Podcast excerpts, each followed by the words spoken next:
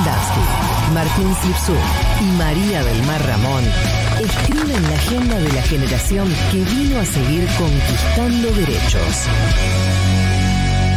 Esto es 1990.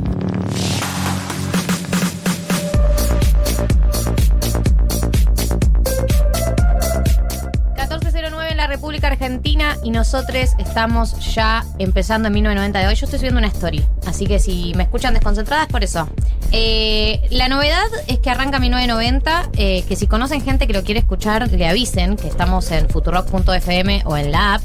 Y la novedad es que hoy tenemos sorteo de nuevo. Hoy hay sorteo de nuevo. ¿Cómo? Hoy hay un señor sorteo de nuevo. Un señoro Un señor sorteo de nuevo. de esos que no sabe ponerle usar redes sociales. Claro, ese tipo de señor Un tío, sorteos. un Mira, tío sorteo. un tío sorteo. Un tío sorteo, eh, un tío grande. Un tío grande con el brillo con- del teléfono el- y el, con el sonido del teléfono activado. Pero con buena plata, digamos todo. Yo hace poco o sea, estoy empezando a conocer casos de gente de mi edad que tiene el sonido activado en el celular. No. ¿Por qué? Claro. Eh, Claro, esto, sí, este exacto. sonido me da ganas Ah. de llorar. me hace daño. Totalmente. Eh, no, ¿Por qué alguien tendría el teléfono con sonido? y el que tiene vibración alta, que no es sonido, pero casi lo mismo. Porque te hace. Yo tengo vibración.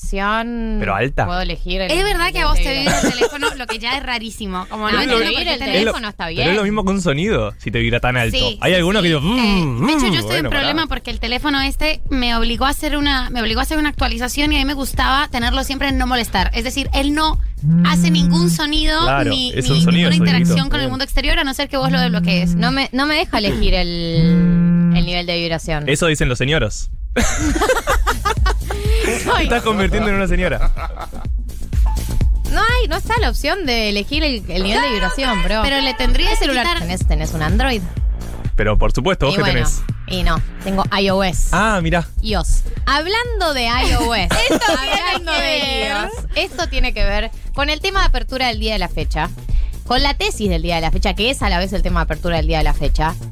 Que ustedes saben que en general nos planteamos preguntas muy existenciales. Cuéntenle a la clase, así se ríe también. Hay un oyente que manda, hay un oyente que manda que cambiemos la intro. Bueno, todo no se puede, para Vamos paso a paso. ¿Por qué? ¿Qué- qué- Tenemos qué un año, un año y piquito nada más. Sol, me encanta el programa, solo cambien la intro, please. Ah, cambia vos la intro, Sol. No, ma- podés mandarnos tu propuesta. No. Armen un partido y ganen las elecciones. ¿no? Eh, lo que yo quiero decir es, hoy hay tesis. Hoy hay tesis y la tesis del día de la fecha tiene que ver con el debate, el loop que vive este país cada cuatro o cinco años, que es... Es de cheto. ¿No? Como que llega, aparece una medida nueva en general durante gobiernos kirchneristas, ¿no? Que tienen que ver con alguna restricción. En su momento fueron a la compra de dólares. Eh, en el esta En otro momento fueron la compra de, De dólares, dólares. en otro dólares otro- con tarjeta. En otro momento fueron el- el- los impuestos, el impuesto. Los vasos, los vasos de Starbucks. Sos señora. Los impuestos. No, los vasos de Starbucks, de Starbucks, ¿se acuerdan? Eh, Que fue todo un tema, era tipo- Starbucks. Eso fue todo un drama. Cercioran Eh, mi el libertad drama, el de tomar café. En Starbucks. Ese es mal café, ¿sabes? No es que Argentina tenga muy buen café, pero ese es malo. Eh, cuando apareció el impuesto del 30%, todas esas medidas que tienen que ver con Los dólares. los dólares, aparece siempre, siempre se da en loop la misma discusión. Un grupo de personas que dice, eh, se queja, que dice, ¿por qué este gobierno no me deja comprar los dólares que yo quiero comprar? O como fue esta semana, ¿por qué este gobierno no me deja pagar en cuotas mi pasaje al exterior? Y ante eso aparece otro grupo de personas que responde, es de cheto querer irse al exterior. Es de cheto querer, irse eh, que querer que te subsidie el Estado un pasaje al exterior. Es de cheto querer comprar dólares. Es de cheto. Siempre se da medio en loop esta discusión. Y a mí me parece que es hora de que este programa, que se encarga de los debates importantes, defina qué es ser un cheto o una cheta. Aclaración número uno. No, no me da una. Es una aclaración inclusiva. Número uno. Aclaración número uno. Vamos a hacer una definición de qué es ser cheto y qué es ser cheta. Eh, escindida de el ingreso de la persona, de, de la cuánta plata gana. Obviamente entendemos que una persona cheta en general está asociada al decil. Muy bien, che, Gali. Soy economista felicito. por. Sí. Al decil más alto de, de, de los ingresos. Pero me parece que también hay una definición que eh, puede aplicar a personas que por ahí en este momento no estén ganando tanta guita, ¿no? Que, que hay personas que son chetas de alma. como diría, como diría una persona, como gente que, que tiene actitudes, palabras, comportamientos chetos, independientemente que por ahí en este momento, por ahí tiene que ver con que su familia es cheta, viste que pasa mucho eso, la, unas familias que fueron muy aristocráticas y caen en decadencia y Sí. quedan chetos, pero ya no, ya no tienen tanta guita. Y, y que encima vos conoces al hijo o tipo al más joven de la familia y de repente conoces a la familia entera y es como, ah, ¿por qué tenés tipo un campo? Claro. tipo, ¿qué pasó acá? No, como que, Medio claro, raro. porque tenés una ascendencia cheta y por ahí vos particularmente en este momento, tu familia no está en el mejor momento económico, pero sos cheto igual. Cheto de alma. Cheto de alma. Eh, Empiezo que- yo. Eh, dale, ándale y, y- y pueden mandar al 1140 66 000, es de cheto. Hashtag es de cheto. eh, acá ya nos mandan un mensaje que me gusta y me divierte mucho. Todos somos el cheto de alguien. Esto es verdad. Sí, Real, obvio. eh, por supuesto. Se ha descrito también el fenómeno. sobre- se ve muy, muy bien expresado este fenómeno en las familias. Si vos eh, no recordás a tu primo o a tu prima cheta, es porque tu prima cheta sos vos. Claro. O sea, la prima cheta sos, Sos vos. vos. Una siempre tiene una prima cheta o un primo cheto. Si Una no parte lo- de la familia para mí, cheta. Claro, total. Si no lo podés referenciar, sos vos, la parte de la familia cheta. Esto es, ciencia. Para es mí ciencia. se Datos, ve no claramente en el traspaso de ropa. Traspaso de ropa usada, eso cuando te llegaba una bolsa, Sí, te sí, manda sí. tal primo, si vos la recibías, Es- No sos el, primo no sos el primo cheto, no pero sos si el vos la dabas, cheto. sos, el primo, cheto. Exactamente. Definiciones. El mundo necesita definiciones. Eh, yo quiero decir que para mí el estereotipo de cheta es Juliana Aguada. O sea, Juliana Aguada encarna todo lo que es el cheto. Y yo voy a decir por qué, eh, para mí, cuáles son las características. Primero, las chetas tienen pelo de chetas. Sí. Tienen el pelo siempre bien y es como lacio ondulado. Sí, sí, y siempre sí, sí. bien, siempre bien. Eh, y te das cuenta de esos chetas porque ella siempre usa lo mismo, que es una remera blanca y un jean. Pero esa remera blanca y ese jean, sabes que no hablan español. No, no hablan español. Sabes que no hablan español. No te quedarían nunca así. Como hay algo medio descontracturado de ese jean. eh, pero aristocrático a la vez. O sea, es un jean una remera blanca, vos te lo pones y estás baqueteada. Y ella está aristocrática con esa remera y ese jean. sí, totalmente. Hay algo de Laura. eh, es de cheto para mí, esto lo vi en, en Argentina. No decir mi papá, sino papá. Papá y mamá. Papá y mamá. Lo vi a papá, eh, Ay. sí, estuve cenando con papá. Me ¿Con, daña, ¿con me el papá daña. de quién, hermano? Porque, o sea, como no entiendo. el papa. Es el tuyo, es el mío, es el de este pelotudo que está acá sentado. Bueno, pará, tranquila. Anoche No, fui a cenar con papá. Y vos- si vos no sos mi hermano, no entiendo por qué estás diciendo papá sin mi papá. Eh, es muy de cheto, muy de cheto. Eh, Es de cheta hablar con voz ronca, nos dicen acá. Esto es cierto. ¿Cómo no con sé voz por qué. ronca? ¿Cómo con voz ronca? ¿Por qué ustedes no han visto que las chetas tienen una voz medio afónica en este país? Tienen una voz medio ronca. ¿La, la podés imitar? Uf. Creo que no. Eh, ¿Puedes imitarla al Está aire? bueno que, que, pueda- Pero que conozcas tus limitaciones. mi, porque- mi sobrinito de dos años tiene voz de cheta argentina. Yo esto se lo he dicho, ¿De pero es muy difícil años? traducirlo. Sí. Eh, tiene como. Siempre están roncas las chetas. No sé por qué. Es como. Como queda ronco de haber salido y haber gritado toda la noche un boliche, pero todo el día. Necesitamos que como la están medio persona- afónicas. Afónicas. Es muy de cheta estar afónica todo el día, como esa es la voz. Que la Bien. persona que mandó ese mensaje eh, manda un audio, ¿no? Básicamente. Eh, Contando sí, cuál es contando, voz explicando. cheta. Eh, hay audios, hablando de audios. A ver. Hola, ¿cómo andan, eh, querides? Hola. Eh, yo tengo una parte de mi familia cheta, yo soy mendocino, y vieron que los mendocinos hablamos así como estoy hablando yo. Sí. Sí. Bueno, ellos hablan así, tipo, bueno, to, eta, que sé yo, no sé, bueno, no sé. Eh, Muy encanta. nasal. Es nasal. El cheto es nasal. Igual, a ver, hay. Yo voy a decir algo. Em, está el estereotipo como habla el cheto, ¿no? Tipo, ay, Sony, Orny, como en medio como hacían en ricos Sí, y sí, sí, sí, se famosos. Pero el cheto adap- sobreadaptado, digamos, que, que sabe que se tiene que mover en sociedad. Eso, es como lo nasal, como que se le va un poquito a, a la nariz. Pero la porque voz. tuvieron que, tuvieron que vivir en sociedad y se dieron cuenta que ya era el estigma, su voz, entonces tuvieron que cambiarla. Claro. Eh, necesitamos que nos manden si alguien puede hacer la voz de Cheta, porque hay mucho, hay mucho, las, las chetas siempre tienen la voz medio garrasposa. Si alguien la puede imitar, que nos mande audio, porque aquí nos dicen que es la voz de Esme Mitre. Es verdad, eh, pero necesitamos el audio, el audio. Pero que alguien lo imite, que alguien que sepa imitarlo, pues si lo imite mal no va a quedar. No, Claro. Eh, Eh, tenemos otro audio, a ver. Buenas tardes, chiques. Eh, ¿Cómo les va? Eh, definamos algo. Si sos cheto, no pagas con cuotas. Si pagas en cuotas, quiere decir que te crees cheto, pero no sos cheto, así que anda bajando las pretensiones. Bueno, yo estoy de acuerdo, porque viste que la gente que dice, los que se quejan de la medida de ponerle esto de que prohibieron pagar en cuotas Sí. o la medida de comprar eh, dólares, eh, dicen que los chetos se quejan, pero a mí no se quejan los chetos. No. Se queja, el cheto se puede llegar a quejar, pero se cheta, se cheta. Se cheta. Se queja el aspiracional. Por ahí la persona que se queja, no sé si planeaba comprar esa cantidad de dólares, pero se queja por lo que representa simbólicamente. Entonces hay una aspiracional que también se va a quejar de ese tipo de medidas. No solo lo- los que pueden hacerlas. Hay algo como y los que ideológicamente les gustaría poder hacerlas incluso si no pueden. Pero Obvio. bueno, además, igual esto lo vamos a hablar un poco más a profundidad en el momento de la noticia, pero hubo toda una, una cuestión simbólica construida a partir del derecho al consumo eh, de los últimos 10 años. No es un invento eh, ni una cosa de cheto exclusivamente, sino justamente de que la clase media y media baja pudiera acceder a cosas a las que antes solo accedían los chetos pagando taca taca. Pues mira, María, vivís eh, en un país del tercer mundo. Si querés viajar, mudate a Dinamarca. Eh, de cheto también es esto, el con acento de cheto, yo. Yo, no Sí, no yo, sino el yo, que se parece un poco más al mío porque yo soy colombiana. O sea, un acento neutro que se parece al mío es cheto, yo lo identifiqué. Ya lo tengo, Eh, ya lo tengo conocido. ¿Puedo decir que la gente se confunde con tu voz? No, no, porque tengo, ten- no, es, es, no, no, No. Suena a O sea, otro no. país, pero la gente que no patina la sh, eh, como al que se le nota mucho es a Luis Novarecio. Luis Novarecio dice yo, no yo, no tiene sentido, o sea, y, y casi que fuerza mucho la Y. Claro, quiere, quiere, quiere que suene quiere, así. quiere que suene así, total. Me encanta esto. Los chetos no tienen idea de lo que sale un servicio porque tienen las facturas adheridas al débito automático. Tener todo adherido al débito automático, o por lo menos de persona que gana muy bien, eh, porque es un riesgo. Sí, porque no, no lo puedes patear. Yo tengo una sola cosa adherida al débito automático que es Metrogas. Le mandamos Porque un saludo. nunca me viene nada muy raro.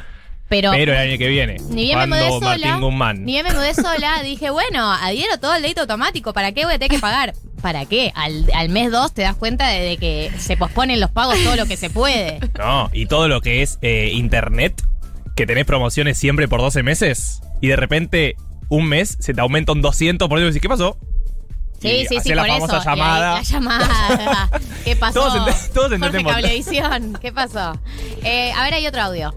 Hola chiquis, ¿cómo andan? Bueno, yo les quiero contar que estoy re contenta con todo este proyecto de la FUTU. Eh, igual yo viví las chetas de los 90, que eran Wadi, Mechi y Piri siempre, todas Claro. juntas. Pili. Bueno, les quiero mucho y aguanten la mayonesa. Ana Gloria, acá nos mandan un mensaje que me parece insólito y es real. Decir colorado es de cheto. Obvio, obvio. Decir, decir eh, cuarto. ¿Cuarto es? ¿O pieza? Ya ni sé. Cuarto es de cheto. Cuarto de cheto y eh, tomar el té.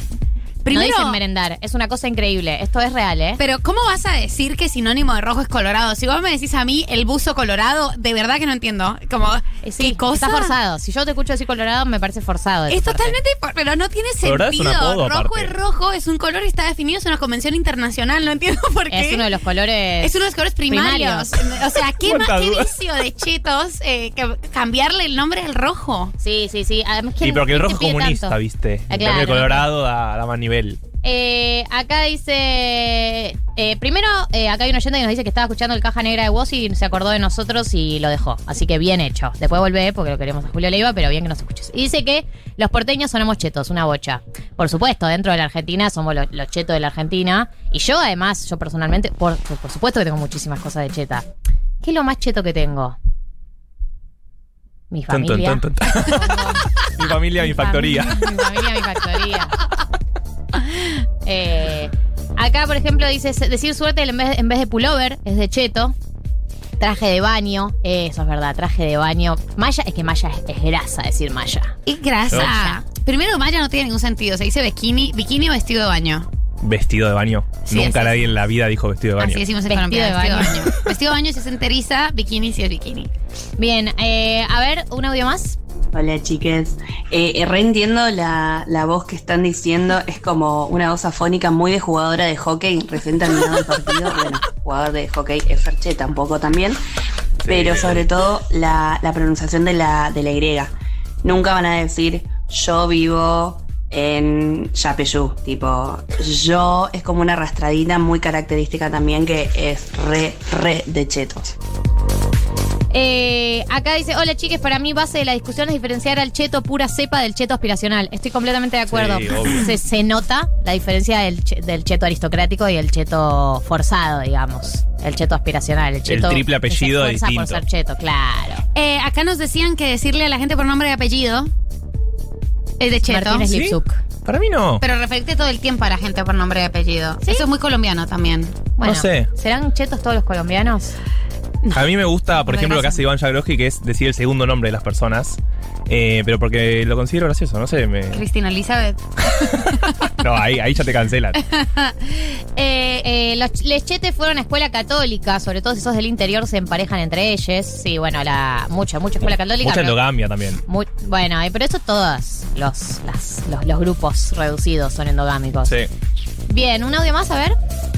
Bueno, para mí, eh, con esto que dice María del Mar del yo, solo puedo pensar en la cheta de Nordelta, chicos. No sé si ya la mencionaron, pero Sí. mira, Michelle, yo soy una persona normal, soy una cirujana. Eh, eso es, bueno, es como el título de cheto. Eh, ah, unos, unos grasas. sí. Estas Sí. bestias toman mate, tiran la yerba con el perro al lado de la pileta, el perro gritaba. Es espectacular. Yo Los igual perros no eh, gritan, aparte. Espectacular el relato de esta tengo señora. una, tengo una definición de. Para mí, si vivís en Nordelta, eso es un cheto, o sea, aspiracional. Sos, un, cheto nuevo rico. aspiracional. Sos un nuevo Sí, rico. totalmente. Si vivís en Nordeta, sos nuevo rico. Es nuevo rico. Y seguro que- tenés una remera que dice Luis Vuitton. o que para mí es la parte más o sea no sé igual la gente la gente la gente cheta o nueva cheta o cheta de, de cuna todo me parece me resulta muy desagradable pero hace esta clase de cosas como cómo vas a mandar un audio así Eh, no, no tenés ningún código Nordelta es de nuevo rico. Confirmado. sí Eh, es de cheto que te dé asco compartir cualquier cosa, ropa, bebida, más fácil comprar el mío. Totalmente. La gente que le da asco compartir la bebida es cheta. Pre-COVID, ¿no? Obvio, Porque ahora medio. pre-COVID. las que- chetas tienen dicen apodo apellido tipo Agus Coroba Panja ese me parece Eso sí, muy bueno eso sí, me gustó. Sí, es verdad que usan el apodo de todas. Sí. Pili, Pili algo. Eh, Un cache. Eh, para mí, Cheto es el que viaja al exterior y tiene un termo Stanley. Yo no sé, viajar al exterior, o sea, sí en el momento que estamos del país, digamos, no es de cheto, es de persona que tiene un ingreso alto. Por ahí vos no sos cheto, pero te está yendo bien laboralmente en este momento y podés viajar. O sea, sí, en este momento del país, viajar al exterior es de una persona que tiene Adinerada. un. Que tiene un buen sueldo, por, por lo menos circun- circunstancialmente, porque viajar por ahí es una situación circunstancial, no que te compraste una propiedad. Sí, Termo Stanley igual siento que si ponemos eso como punto, todo Uruguay cae como cheto. Y además es una cuestión de estatus el termo Stanley, es un- una cosa también de moda, ¿no? De tipo... Sí, obvio. Dale, no cambia tanto, ¿no? Eh, no. Te hace el agua más rica, convengamos. Eh, familias chetas van a comer a lo de inserte apellido familiar, como vamos a, con- a comer a lo de los de a lo de los Fernández. Eso es medio los Roldán igual. Y no eran chetos los Roldán. Los No, no, no, No, no. no, y no, los no. Roldán no. Eh, acá dice, chique, ya nombraron a Anya Taylor Joy, es la voz cheta. Eso es verdad. Eh, Sí. tiene el, el afónico cheto. Sí, es verdad. Acá nos dicen comida en vez de cena. También es de cheto. Tenemos una comida. Tenemos una comida, es buena. No la había escuchado nunca. Por ahí porque no me rodeo con esa gente. No sabía que, que- que existía esa diferenciación. No, yo tampoco. Eh, bien, estamos hablando, estamos intentando definir qué es ser cheto o ser cheta, eh, independientemente del ingreso económico que tenga la persona en este momento. Estamos trascendiendo eh, solamente si la persona en este momento está ganando mucha guita o poca guita, porque yo creo que la chetez es algo que también es hereditario, viene... eh, por ahí venís de una familia cheta y vos particularmente no, no, no, te, no ganás tanta guita, pero sos cheto igual. O eh, al- te criaste, o esas muchas, tipo te mandaron a un colegio cheto, por ahí tu familia no tenía tanta guita, pero por un tema aspiracional te mandan a un colegio cheto y salís cheto. Viste, eso pasa mucho también. Bueno, en fin, este En queda abierta la consigna por el resto del programa, es de cheto. Eh, manden sus opiniones y definiciones y todo lo que deseen, porque vamos a estar intentando definir de manera completamente independiente de lo que nos enseñaron en la facultad de cómo se define a un grupo social. Grupos ¿no? sociales, No totalmente. está chequeado nada. Eh, acá se define con hashtags. Es de cheto. Claro, hashtag es de Cheto, pueden eh, opinar en el 11 40 66 000, pueden eh, mandar por Twitter, pueden donde quieran. Ahora, hay un programa por delante, yo no sé si ustedes sabían. ¿Cómo se llama? Se llama 1990, Mirá, buen nombre, ¿eh? es un excelente nombre. Eh, dura hasta las 4 de la tarde, tenemos por delante eh, la columna de Matías Fein, la columna de cine que vino, volvió del Festival de Mar del Plata y va a volver con todas las recomendaciones. Viste que vos te hubiese gustado ir. hubiese gustado. Eh, bueno, él te dice lo que debería, lo que, lo que hubiese- lo que hubieses vivido si hubieses tenido la chance de ir al festival. Él fue, estuvo en todos lados, tiene muy buen criterio, así que va a ser como un resumen y recomendaciones porque además muchas películas se estrenan eh, en cines comerciales en las próximas semanas. Así que para que también lo tengamos presente en caso de que quieras salir al mundo. Metimos enviado especial la semana pasada con De Juan de Chile y ahora enviado especial a Mar del Plata. Espectacular. eh, Top, amamos, top. amamos Mar del Plata. Amá, Quere- vos Mar del Plata. Yo amo Mar del Plata y si vos fueras conmigo a comer a Mar del Plata, también amarías Mar del Plata, ¿sabes? Yo pasé, mi papá estuvo una temporada entera y yo iba todo el tiempo. Discúlpame, eh, no fueron conmigo. No fueron conmigo. A veces te pasás de Nueva Argentina, ¿entendés? Como que, amiga, en Mar del Plata lo conozco de que nací. ¿Vos me querés explicar a mí? No es que Eh, nació en 2012 Mar del Plata, Argentina tiene explaining, 80 ¿entendés? años. Perdóname, Gali, en esto tengo razón. Yo te mencioné una cantidad de lugares, la mejor heladería del país y vos no la conocías, con La lo cual mejor heladería del país conmigo. es Dantes Opelsa y está en Mendoza. No, está en Mar del Plata, Narda dice esto. Te pasaste Nueva Argentina. Son como los nuevos chetos, básicamente. Claro, tenés una remera que dice Gucci, ¿entendés? Ya sabemos que estás ganando bien. Eh, hoy tenemos Educación Sentimental de Cristina Aguilera. Uh, uh, uh, uh, uh, yay, yay, yay. Dale, nadie me- Es muy emocionante lo que va a pasar. Eh, Gracias. para mí, Cristina Aguilera la pegó más de lo que debería, después lo desarrollo, si quieres. Bien, desarrolle. Eh, tenemos eh, recomendaciones, tenemos un sorteo espectacular de blasfemia, eh, que para empezar tienen que darnos seguir en Spotify, después les cuento bien qué más tienen que hacer. Tenemos muchas cosas por delante, así que quédense acá conectados. La agenda de una generación. 1990. Futuro.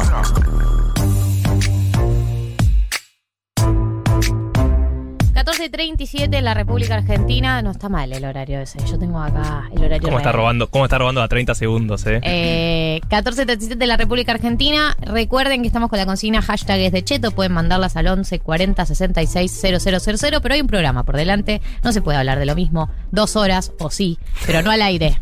fuera del aire. Eh, y vamos a repasar qué pasó esta semana en el país y un poco en los países que afecta después a nuestro país, porque no son todas noticias nacionales. Claro que no. Para empezar, eh, elecciones en Chile. Hubo elecciones en Chile, si escucharon, 1990, la, semana, pasada. Si no, pueden ir a Spotify a buscarlo, la columna de Juan Elman de la semana pasada, donde anticipa lo que sucedió y denle seguir de paso. La Bueno, ya fueron las elecciones. ¿Cómo salieron? Primero, José Antonio Cas con 28% y segundo, Boric con el 26%. Cas, recordemos, es hashtag extrema derecha. Sí, pinochetista, abiertamente Sí, pinochetista. pinochetista en contra del casamiento de personas del mismo, Mismo sexo. Eh, estuvo circulando un video, de hecho, eh, de un jovencísimo cast eh, en el momento de el plebiscito eh, de la democracia, ¿no? Eh, del, del no, El no. de la, la famosa Sí. película de García Bernal. Y Cast, Bernal. Un muy joven Cast, tiene un video apoyando el sí, pero es, una barbaridad. Como es muy anacrónico ver algo así hoy en día. ¿Y ese podría ser el presidente del país vecino? No, la verdad, una tranquilidad del escenario regional, cero pulgas negri.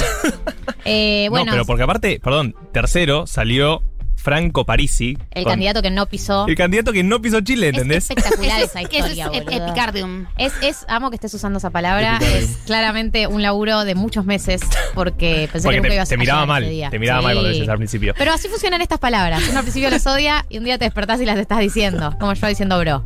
Eh, este candidato que no pisó el país, es, o sea, a mí me fascina esa historia. 13%.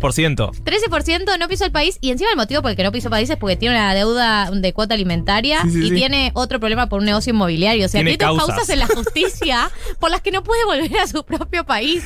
Está tipo, huyó, ¿entendés? Y no, y no vino ni a votar. Un 13% de los chilenos votó eso. No, Perdón, debería chicos, ser ilegal. ¿Pero qué les pasa? O sea, igual, viste que uno cuando en Bolsonaro, Bolsonaro ganó, en Brasil, dices, ¿qué les pasa a brasileros? Después en Chile decís, ¿qué le pasa a chilenos? O sea, es obvio que Argentina en algún momento va a ser ¿qué les pasa Bueno. a argentinos? Sí, básicamente hubo varias elecciones en los últimos años. que 17%. es- Sí. Eh, Eh, pero bueno, viene complicado sobre todo porque, bueno, eso, salió tercero este personaje, cuarto salió el candidato de Piñera, o sea, ni siquiera es que viene alguien de izquierda hasta el quinto lugar, bueno, además de Boric, digo, ¿no? Quinto lugar que está Jana Proboste. Y bueno, veremos el Baltage del 19 de diciembre cómo sale. Tenemos ahí también enviado especial todavía. Está Juan Elman. el Claro, querido. sí. Le mandamos ¿Y un si lo llamamos? ¿Qué está haciendo? Ahora decís. Le voy a- tirar un mensaje. ¿Qué haces, perdido? Voy a, hacer, voy, a, voy a escribirle. ¿Qué haces? ¿Te ganas de trabajar el doble de lo que solés trabajar, pero por la misma plata? Eh, bueno, Pobre, es que insólito lo que pasó. Déjalo que Vamos a ir debe estar comiendo sopaipillas. Hola, y- ¿qué haces? Lo voy a hacer. Eh, hay Lo- el además- último mensaje me clavó el visto, así que cero dignidad lo mío. Eh, hay que decir, o sea, siempre vamos a tener que recordar el mismo evento. Juan Elman invitó a Marta Slipsuk a su fiesta de despedida y no nos invitó a Gale y a mí. Fue insólito lo que sucedió, todavía está cancelado, pero más importante es que salga al aire. Eh, Así que- así es. Eh, igual con el tema de cast, esta semana además estuvimos viendo para la nota Cholula eh, toda una revolución de grandes figuras internacionales de Chile pidiendo que la gente vote a Boric. Eh, entre esos Pedro Pascal. Amo. Eh. Pedro Pascal, mejor chileno. ¿Sabes? Después de eso soñé con Pedro Javier Pascal. Amena, que estuvo acá esta Javier semana. Amena está como Hola, metiendo de full. Chile. Eh, así que, qué sé yo. es Así difícil- que es difícil- chilenos voten bien. eh, es difícil darle vuelta a ese, a ese resultado, ¿no? Todo Y pero parece están cerca, porque es 28-26. Pero, Pero, bueno. todas las notas el- dicen lo mismo, que es que no hubo ningún candidato de no sé qué año que haya dado vuelta a la elección, Sí. los números de la primera vuelta en segunda vuelta. Pero hubo muy baja participación, menos del 50% de los chilenos votó. Entonces creo que el objetivo es, bueno, aumentar esa participación del lado de la izquierda, ¿no? De Tiene que ser como los yankees, viste que, que toda la campaña era vote, tipo vayan a votar. Claro. Claro, la, la vara bajísima. No La vara- importa con quién, solo anda. ¿Qué, qué, qué- qué opinan del voto voluntario? Digamos, mal. no Una, obligatorio. una discusión re profunda, ¿viste? Tipo, seguro hay miles de papers. Che, ¿qué opinan Por ahí, ustedes? a ver, La conclusión es sencilla, está mal. Es que nosotros estamos acostumbrados a que sea obligatorio, lo cual me parece lo más lógico del mundo, pero no, no sé, no- nunca me puse a pensarlo. O sea, no, y lo de Estados Unidos es peor porque es un martes.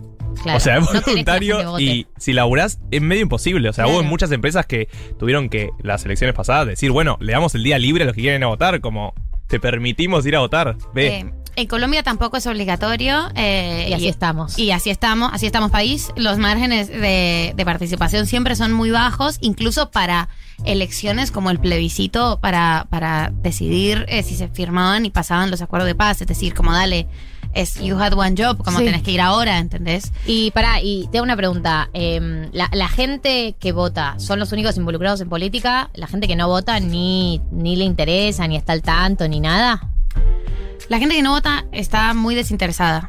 eh, Claro. Profundamente O sea, desinteresada. le da lo mismo. le da exactamente lo mismo, no interviene en la conversación. Igual la gente que vota no necesariamente está partidizada eh, y es una militante activa, pero tiene como cierto compromiso cívico o a toda la familia. También pasa eso. Claro. Yo me acuerdo de ir con toda mi familia a votar, como Claro. "Ah, hay que hacer esto el domingo y ya está.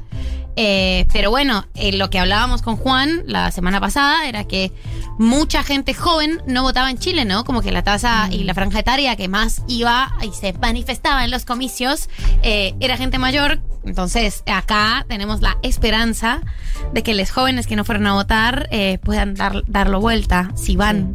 Bueno, está bien. Veremos qué pasa. ¿Cuán- eh, 19 de diciembre. Exacto. Domingo. Me leíste la mente. Sí. Domingo 19 de diciembre es la segunda vuelta. Veremos qué es lo que pasa en Chile. A mí, Cast, me hace acordar al último capítulo de Succession. Por eso se- le pregunté si los habías visto. No te voy a spoilear nada, pero. Gracias, sí, porque te con último- cara en el de. Cuidado con lo que vas a de decir, Succession, te puedo. Eh, no, no spoileo nada. Básicamente, todo el capítulo es. eh, sí, ¿Estás gracias. eh, spoileando? Gracias por ¿Vas a spoilear todo? No. Es, Ah. es la, la trama del capítulo, no te estoy Ok, diciendo ok, ok. No, porque me pongo sensible con su Es- hay, una, hay como una reunión donde están definiendo quién va a ser el próximo presidente, literalmente, como que se, se- como si se definiera en, un- en una cena, digamos.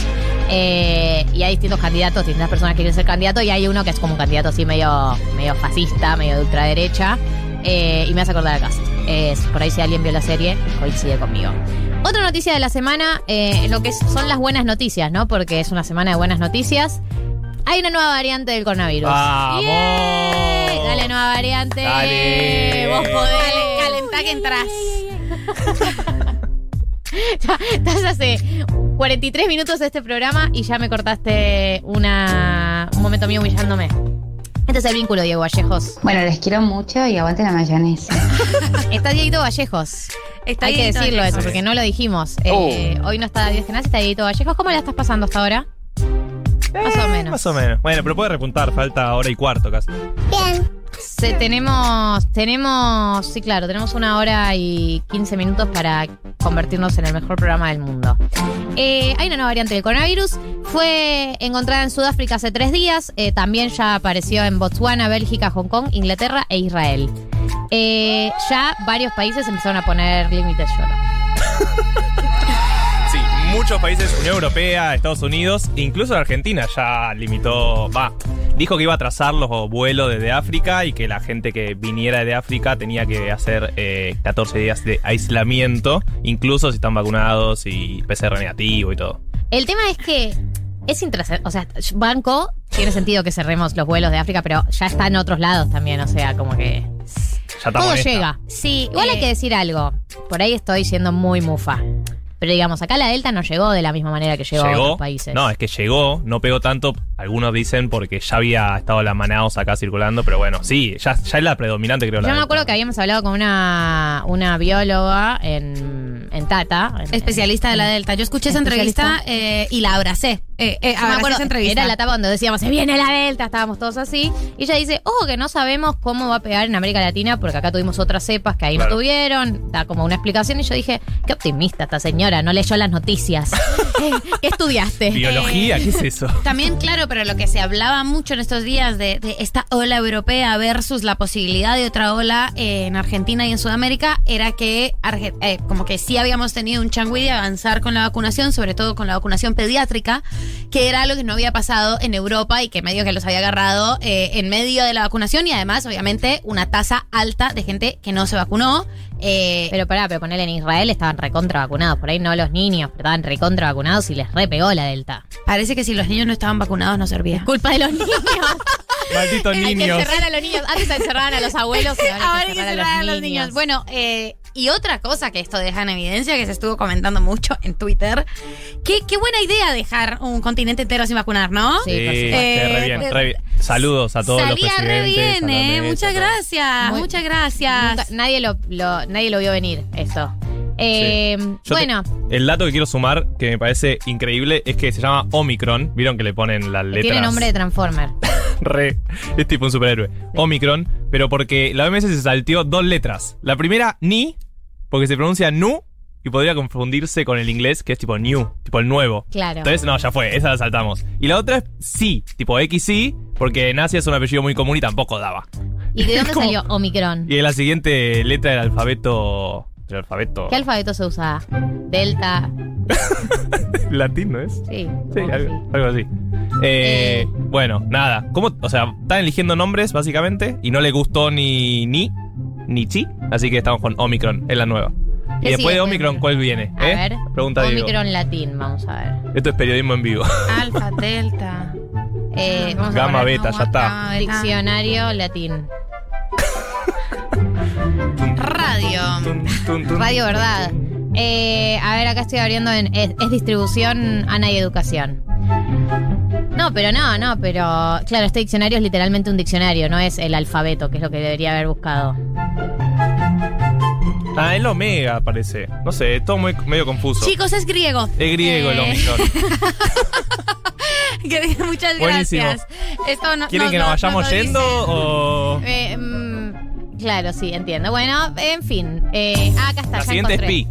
Bien. Aquí nos mandaron Pi, ya Pi está buena igual. alfa, beta, gamma, delta, epsilon, zeta, eta, teta. Dijiste Y teta y te reíste, años, boludo. Escribiste un libro que se llama. Ay, bueno. Es que cada vez que se escribió la palabra me reí. Teta. ¿Sabes? O sea, nunca deja de pasarme.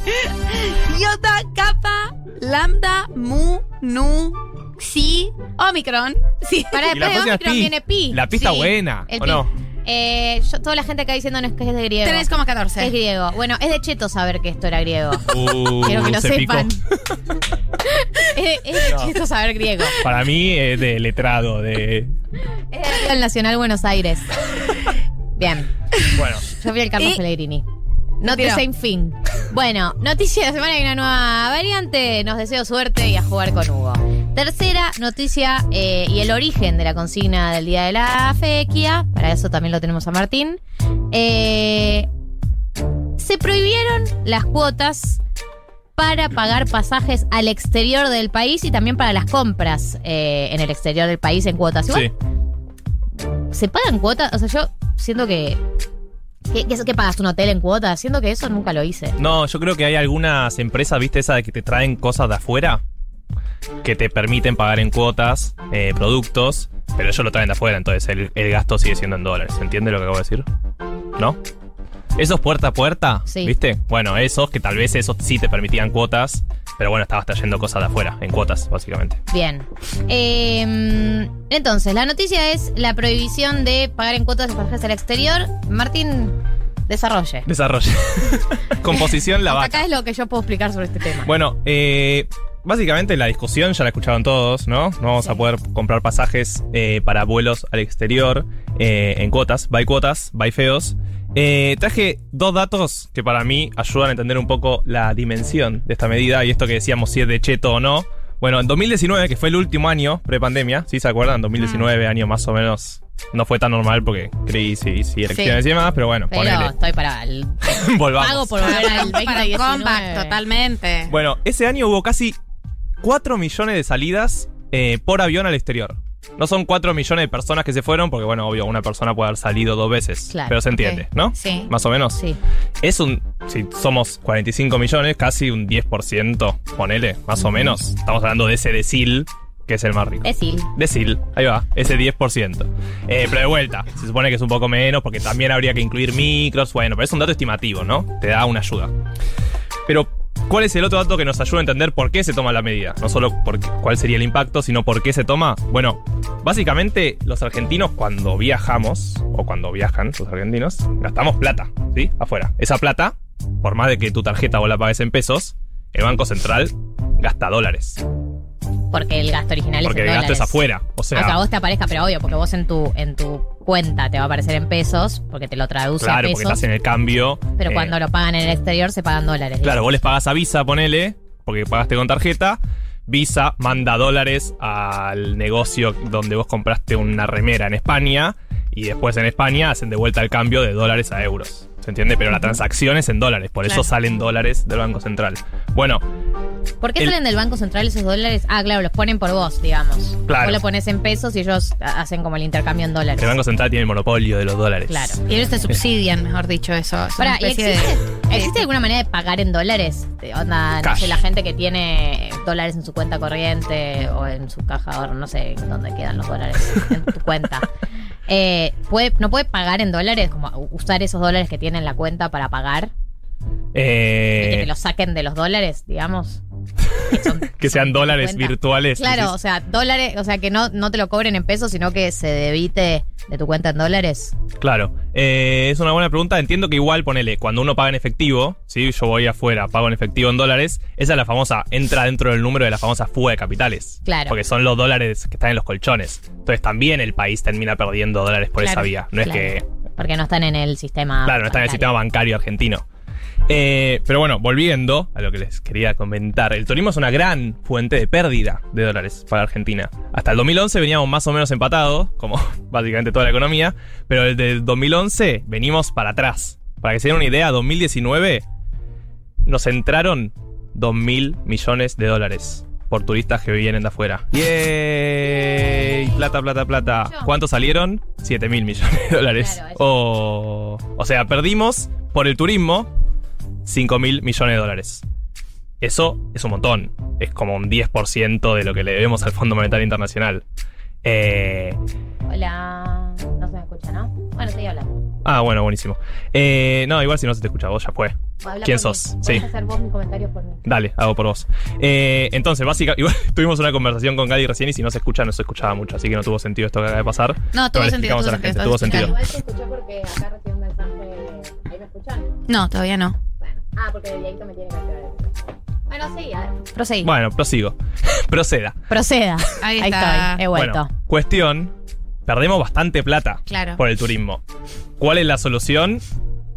Uno, que nos que aumente la cantidad de dólares que entran al país por turismo extranjero, o sea, que vengan más yanquis, europeos o demás a dejar Chinos. dolarucos a la Argentina. Y la otra opción, que es la que intenta tomar el gobierno, es bueno, tratar de limitar el- la gente que va afuera y gasta. una opción justamente para eso sería, por ejemplo, hacer una política como el previaje, ¿sí? Que fomente el turismo interno. Tengo una pregunta. eh, Sí. tengo- la primera de muchas. Eh, Yo también tengo otra. si vos traes gente del extranjero, ponele, Sí. eh, y traes un grupo de yankees de color rosado que viene como. Me gusta la especificidad de la pregunta. Claro, de color rosado. Suponete que tengo cinco amigos de Texas. eh, de Texas. Sí. Eh, y vienen, sí, vienen con sus dólares, pero los cambian en negro eh, o los cambian en, en un arbolito en la calle Florida al blue. claro. al blue. Que ¿Esos no nos sirve de nada? ¿O esos dólares que igual están circulando en el mercado paralelo se te cuen- cuentan como algo? Bueno, se supone que si empieza a haber muchos dólares circulando en el dólar blue, o sea, en ese mercado, debería bajar el precio del blue. Ok. Sí. Puede bajar un poco. Porque si hay muchos dólares, si hay menos gente que quiere, o sea, ¿se entiende? Si la gente que quiere comprar de la misma, pero cada vez hay más dólares en el sistema blue, bueno, puede ir bajando. Pero la verdad es que no va a bajar el dólar blue a 5 pesos. ¿entendés? No es que va a bajar un montón por toda la oferta que va a haber en el blue. Porque esa ganancia se la van a terminar quedando los que hacen ese negocio. Pero le digo, le digo a mis parientes igual que, que- vayan a la calle Florida.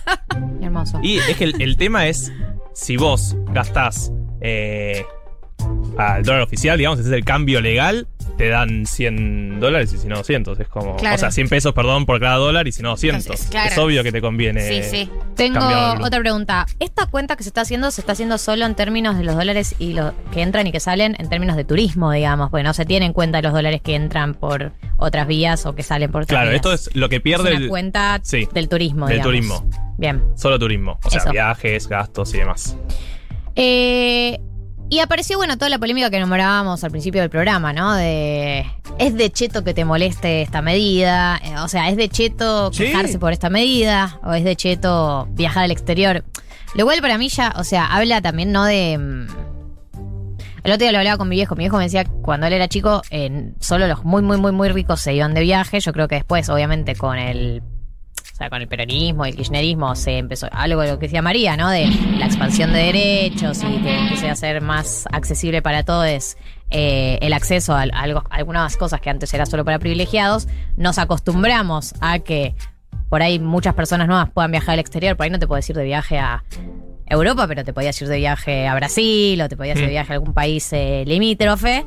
Eh, y de repente volvemos a toda la discusión. No, mirá, o sea, en realidad, so- en realidad vos, vos te pensás que es para vos viajar afuera, pero no es para vos. O sea, es de cheto viajar afuera, no, no podés viajar vos, ¿no? Como que siento que estamos como yendo para atrás en esa discusión por las condiciones. No es culpa de nadie en particular, o sea, por el país en el que vivimos y las condiciones económicas que tiene este país en este momento. Sí, sí, los límites materiales que tiene el Banco Central a la hora de disponer para qué se usan los dólares. Queda claro que en un mundo ideal nadie pondría estos límites, ¿no? Estamos de acuerdo, ningún partido gobernante querría poner límites a algo que la clase media eh, tal vez termine votando en contra o, o se vea perjudicada.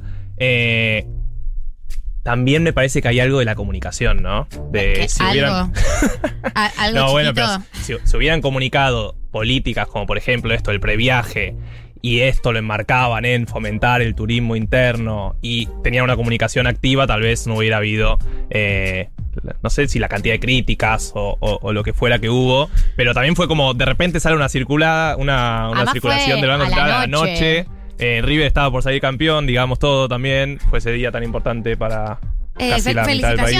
felicitaciones, Sí, sí, gracias, porque acá hay una parte de la mesa que no, no se enteró, se ve. Eh, yo soy, soy simpatizante de todo. Yo los quiero a los dos. Eh, Cara rota, tuviste, sacaste una, una foto con la camiseta de Boca hace tres días. Más respeto es por las instituciones. La camiseta más linda es la del Diego del 81. Eh, Bueno, de Eh, y me pareció, Diego, me pareció muy linda. No, con respecto a esto, sí, o sea, estamos de acuerdo con que me parece que eso, como eh, es atípico, digamos, eh, comprar pasajes en cuotas sin interés. Eso es una cuestión medio excepcional de, de Argentina y lo era durante, durante este tiempo. Eh, y la comunicación fue medio rara, como no, no hubo tampoco nada que lo explicara antes. Hay una sensación de improvisación del si pasa, pasa, ¿no? Por Es ahí que- nadie se da cuenta. Eh, o no hay necesidad de explicarlo y no hay necesidad de dar una línea clara, porque bueno, cuando vos explicás la cantidad de dólares que se fueron, como si vos decís esta medida dura esta cantidad de tiempo hasta que se negocie por tal y por tal, es razonable. Pero lo que es totalmente ilógico e insensato es la falta de, comunicación, de explicación, la falta de línea y una sensación eh, de, de una crítica eh, contra esa, o esa guerra que se hace en la calle, ¿no? Y esa crítica, bueno, es de cheto quejarse y que es un tufillo a un discurso que nosotros repudiamos un montón y que las personas eh, que, que criticamos al macrismo en su momento repudiamos un montón, que era, te hicieron creer que podías tener un aire acondicionado, ¿no? Totalmente. Y sí, por supuesto, o sea, hay una idea de una construcción de país plural que puede, y que esa pluralidad está muy basada en el consumo, en salir, en viajar. Y que ahora de repente, ah, de cheto, ¿cómo se te Claro, ocurre ¿qué te venir a, creíste? a- a- ¿Qué te creíste? Sí, justo llegó un mensaje con un oyente que decía cuando gobernaba Macri nos quejábamos de González Fraga diciendo les hicieron creer que podían. Hoy hacemos lo mismo con los viajes, me parece choto. Estoy de acuerdo. Sí. Eh, también nos pasa, que, a ver, cuando te lo explican, yo creo que igual esta medida, aunque hubiese habido una mejor comunicación, No, igual iba a generar mí- polémica porque son medidas recontra antipáticas, aunque uno pueda entender el origen. eh, son medidas antipáticas y además siempre está la discusión, se podría haber hecho de otra manera, sí, sí. qué sé yo. Eh, pero sí estoy de acuerdo con que no está bueno como bajar la vara, ¿no? Si bien entendemos, digo, yo entiendo de dónde está motivada esta decisión y no es que tengo una solución para ofrecerle al gobierno. Y también, tipo, es una angustia todo lo que tenemos que ir a nivel económico, que es una angustia no tener paritarias a la altura eh, de la inflación, es una, una angustia de la inflación, que te es una angustia todo, pero es como que, nada, o sea, también tenemos derecho a que no nos guste, aunque no tengamos una salida mejor, eh, porque nos acostumbramos a vivir de esa manera y queremos seguir viviendo de esa manera, no queremos em- bajar nuestra calidad de vida. O Por sea, entiendo que por ahí supuesto. debamos, pero nada. ¿Qué decir? Son las 3 de la tarde, eh, ya llegó Matías Fain, se viene la columna de cine, de cine, se viene el sorteo, sigue la consigna del día de hoy, que es Sercheto, que es Sercheta.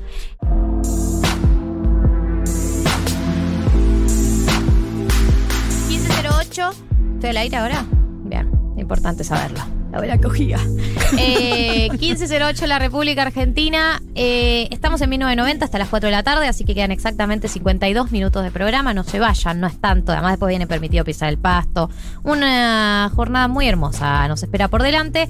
Antes de entrar en la columna de cine, Mati, yo quiero anunciar que hoy estamos sorteando un tremendo kit de blasfemia que tengo en mi mano. Un señoro kit. En mis manos en este momento, un señoro kit.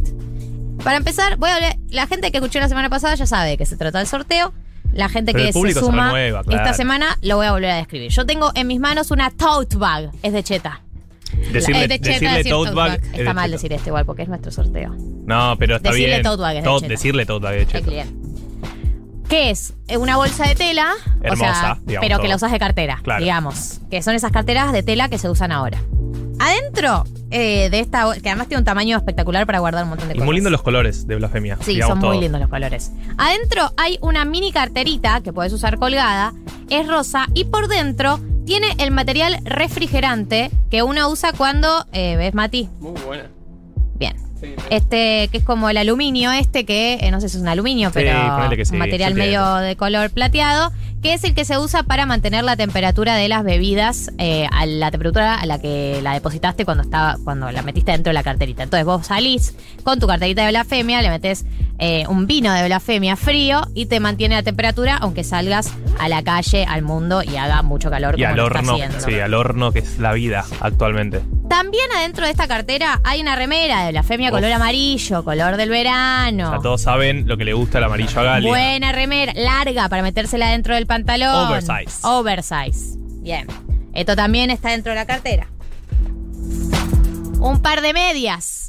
De esas altas que se usan ahora, cuando usas un zapato bajo. Nunca vienen mal las medias, esto hay que decirlo, qué regalazo. es Son un de regalo buen material, tóquenlas. de buen- son de buen algodón A y ver. es algo que te pasa cuando sos adulte, ¿viste? Como cuando eras niña y decías, "Ah, me dieron medias, qué tía de mierda. Y ahora, te- y ahora Son un nunca, buen- nunca están de Tía, más. gracias. Son de un la buen mejor, material. Son la mejor persona que conozco.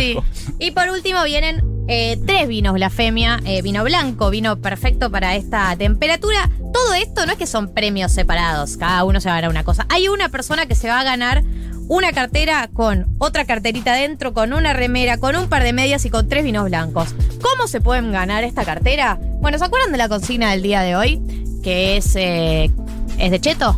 Que es ser Hashtag. Cheto. Son unos, Bueno. unos grasas. tienen que participar eh, de esta consigna y además mandar una captura de que nos están siguiendo en Spotify. Denle seguir en Spotify a 1990, mande la captura, participan con su opinión eh, su aporte de qué es ser cheto y pueden ganarse este super premio de la femia espectacular que estamos sorteando durante los últimos programas del año, porque hay que decir que estamos en los últimos programas del año.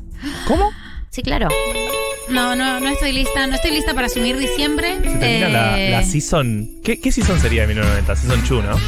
La segunda temporada. No estoy lista. No estoy lista. ¿Es Season 2? Sí, es Season 2. Sí, porque la primera fue como cortita, pero cuenta como primera. Eh, ¿Puede participar la gente del interior? Sí, puede participar la gente del interior. Esa es la respuesta. Porque me lo, me lo preguntaron la semana pasada y no le pude responder, lo respondo hoy. Sí. Sí. Así, tajante. Después Taxativa. hablamos del tema envío. Después Eh. Correo puesto menor. Puesto menor. Bien. Ahora sí, ya saben cuál es la consigna. 11 40 66 000. Eh, es de cheto. eh, características de una persona cheta o cheto o chete. Y además mandan la captura de que nos están siguiendo en Spotify para participar.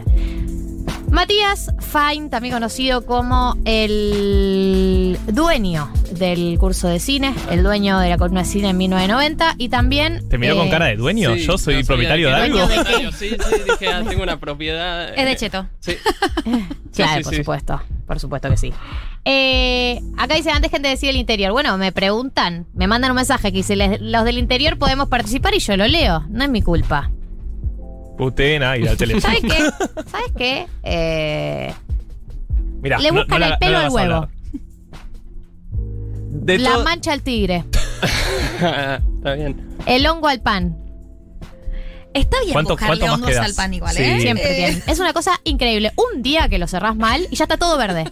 O sea, es traicionero. Y aparte, Además- cuando viste el documental de Netflix de los Ah, hongos, ya no lo puedes comer nunca no, más. no, yo vi Y eso. también te- pero te amigás con los hongos también con ese documental. Sí, Decís, en ese te "Realmente es amigás". una mala idea comer hongos. Son Sí, muy boluda. nobles. Pero Es después una mala idea. tienen un O sea, rol social. Tu baño dice que es una mala idea. Para, eh, después hubo unos videitos circulando que seguramente compartió bromatología en casa sobre los hongos y sobre los hongos del pan. Pero bromatología en casa nadie puede guiarse por lo que eh, ellas te dicen que Bueno, hay que pero hacer. no lo habían hecho ellas. Y yo vi todo el video, por desgracia, y tenía como la explicación científica de las esporas de hongos de pan y que en algunos casos, que obviamente son los que te cuentan, uno entre 10 millones, alguien moría de un shock tóxico No, por, comerse, comer por haberle una cortado cosa- la Eh, puntica. lo que sí aparece, no sé, por bromatología o por lo que sea, eh, que si hay un pan que tiene verde ya está todo contaminado. Claro, por eso, eso. Claro, digo. Es Si le ves eso. un poquito no lo puedes sacar. Igual, Está. igual le cortás el bordecito Sí, verde sí. y te comes el pan. Es de cheto tirar todo el pan porque tiene, tenés un pan verde. O sea, Eh, eso es muy llamando- de cheto. Está Es muy de llamando la cheto. ANMAT. es de Chicos, cheto no tirar una comida programa. porque tiene un sector con hongos. Se corta el sector con hongos y sigue adelante con la vida. Totalmente. Nos va a llamar la ANMAT y nos va a meter presos y presas a todos. O sea, La cuestión es negar. La cuestión, la cuestión es de qué negar. película rara que hubo en el Festival de Plata. Bien. Ahora sí, Mati, perdón por habernos ido por las ramas. Queremos saber todo sobre el Festival de Cine de Mar del Plata al que no pudimos ir. Bien, sí, es una pena que no hayan podido ir. Tienen que ir en algún momento. Todo el mundo tiene que ir en algún momento. Eh, el Festival de Cine de Mar del Plata arrancó el jueves, o sea, de esta semana, no, el anterior. Termina mañana. Es uno de los mejores eventos del mundo. Ah, bueno. Date un poquito más. Eh, Así te escuchamos bien. Mejores Bien. eventos del mundo es un montón. para mí Podés es sacarlo de ahí y hablar como si fueras un cantante. Ay, ok, o sea, Sacalo del, del hoy estoy como ascendiendo. Primero ya me dieron una propiedad Sí. y ahora estoy como ahora sos- cantante. Entrale así, se- te queda muy bien Sin el miedo. micrófono. Perfecto. Bueno, siento que estoy presentando el Festival de Cine de Mar del. Plata. Eh, para quienes no saben, para contextualizar un poco, el Festival de Cine de Mar del Plata se hizo por primera vez en el 54. Mirá. Después eh, tuvo como varias interrupciones, fue medio intermitente. Y desde el año 96 se hace ininterrumpidamente y es un festival de cine clase A. ¿Qué significa clase A? Bueno, eh, Festival de Cine Clase A es una clasificación de la Federación de Productores eh, de Cine, la Asociación de Productores de Cine, y eh, lo que hacen es con determinados requerimientos ¿no? de calidad artística, de infraestructura, etcétera, clasifican qué festivales que compiten, que tienen competencias, digamos, que dan premios a mejor película, mejor director, están dentro de esa categoría. Esa categoría la tiene el Festival de Cannes, San Sebastián, Ah, no, Berlín. increíble. ¿Sundance? Sundance no lo tiene. Uh, Sundance, te fuiste a la B. Eh, gracias, Sundance. Sí, Estás sí. de la B, no lo puedo Sundance. creer. Creo, cre- son 15 en total, creo que Estados Unidos no hay ninguno. Pues Obvio. Estados Unidos. Pues estamos cancelados por el Cancelado cine. Estados El Unidos. cine serio. Eh, Son 15 en total. Mar del Plata es el único festival de cine de clase A de Latinoamérica. O sea, Que la cuenten como quieran. exactamente. Ellos no saben cuánto cuesta, cuánto pesa la Copa del Mundo. no saben cuánto pesa la clase A. Eh, Meme Norma Leandro. Y este festival, por lo tanto, tiene, no sé si las mejores películas, pero tiene una calidad artística eh, enorme. Entonces es un festival súper interesante que todos los años sucede eh, y, y se da de una manera increíble. Pregunta. ¿No te puedes comer un corchazo como en el Bafisi? ¿O es más improbable? Mi- es eh, estadísticamente menos probable, creo que lo dije bien, Sí. Mejor que que yo te comas un corchazo como en el Bafisi. Eh, por un lado, me parece a mí por el criterio de, de selección y de programación que tiene cada festival. Eh, y segundo, justamente porque el Festival de Mar del Plata tiene competencias y secciones que le da una pluralidad y un nivel a las películas que vienen eh, que lo distingue del resto de los festivales. Por ejemplo, ya vamos a ir a las películas en particular, pero en, en el festival de este año había competencia internacional, entonces estaba, por ejemplo, la nueva película de Celine Siama, que la otra vez mencionábamos Retrato de una mujer en llamas. Sí. Bueno, eh, la nueva película de ella estaba en competencia internacional y después había sección autores, que es donde estaba, por ejemplo, la película de Paolo Sorrentino o la película de Jane Campion o, bueno, una serie de películas. Y en Hora Cero, que es como la parte de terror, estaba Titán, que es la película de Julio Ducournau que hablamos la otra ¿La vez. Sí, sí, ¿Te sí, sí. gustó? Me encanta. Me Bien. encanta. eh, vayan con cuidado a verla. Eh, No apta para. Sí, sí, o sea, sí, es de, de terror y es intensa. O sea, si te comes un bodrio, es un bodrio clase A. sí, Claro. sí. eh, yo me comí un bodrio. ¿Alguna vez en tu vida? Sí, sí, en este festival me comí un bodrio. Va, no, sí, no sé. Hay algo del, del contexto, o sea, era una película de dos horas y media, o sea, era un bodrio largo. Claro. Eh, pero, y esto quería mencionar, ¿Dos horas 54 dijiste? no, dos horas y media. Ah, bien. Sí, No más, sé, ¿de más cortita. 54. Sí, 1954, Sí, el año. bueno. Ahí va, bien. Hay que jugarle al 54. Em, pero hay algo del Festival de Mar del Plata que, que tiene cierto contexto, que es que uno se puede, es una opinión personal, uno se puede comer un bodrio, sin embargo, en ese contexto de Festival de Mar del Plata, de estar ahí solamente para ver cine, te tomás el bodrio de otra manera también. Claro, Claro. porque si salgo acá me como unas rabas. Sí, o unos churros. Eh, no me hablé de los churros. Un bodrio Sí. marplatense es mejor que un bodrio en tu ciudad natal. Ni hablar. Y encima, eh, por ejemplo, Bafisi, uno está acá en Capital Federal. Vas a laburar, salís, te vas a ver una peli, te comes un bodrio, decís, che, yo aposté a esta película del Bafisi. Y, en cambio, Mar del Plata es estar en el festival para ver cine. Entonces uno entra a una película, ve una película mala, sale, la critica, se come unas rabas, entra a ver otra película. Estás todo el tiempo en ese microclima, en esa atmósfera. Entonces los bodrios eh, son distintos, son distintos. Pregunta, Mati, ¿te cruzas con famosos? Leo Baraglia. Bien, buenísima pregunta. Eh, ¿Te cruzas eh, con famosos? Sí. Eh, hay Pregunta dos, ¿son accesibles? ¿Se, se puede acercar tres, a hablar? ¿tenés el Che, ¿qué te pareció de la peli que vimos Eh, recién? No te preocupes, mi amor. Yo me comprometo a que para el próximo año eh, vamos a planificar, vamos a hacer todo un esquema. ¿Se, se- se le puede hablar al famoso que salió la misma peli que vos para comentar qué pareció, qué te pareció? Eh, yo creo que sí. Yo creo Mar del Plata tiene eh, como lugares muy marplatenses que en donde se cruza todo el mundo. Claro. Entonces, por ejemplo, El Sinoca. Por ejemplo, Raúl. sí. Una opción es el Sinoca, y si no les copa el Sinoca, eh, por ejemplo, pero eh, La Bristol. gente, la gente se junta, por ejemplo, en los fichines. Ok. ¿Cómo? Entonces, Ah, Leo hay- hay, un bar que es los fichines, otro bar que es el bowling. Sí. Entonces te juntás ahí, entonces por ahí estás jugando al bowling y al lado, no sé, yo ahora que fui estaba eh, César González o Martín Piroyansky, estaban jugando ahí. En lo de bowling. Martín Mucha- Piroyaski. Mucha historia de bowling vi el fin de Sí, sí, el bowling es un, un- un punto de encuentro. Porque Mar del. Plata romantiza todo lo retro.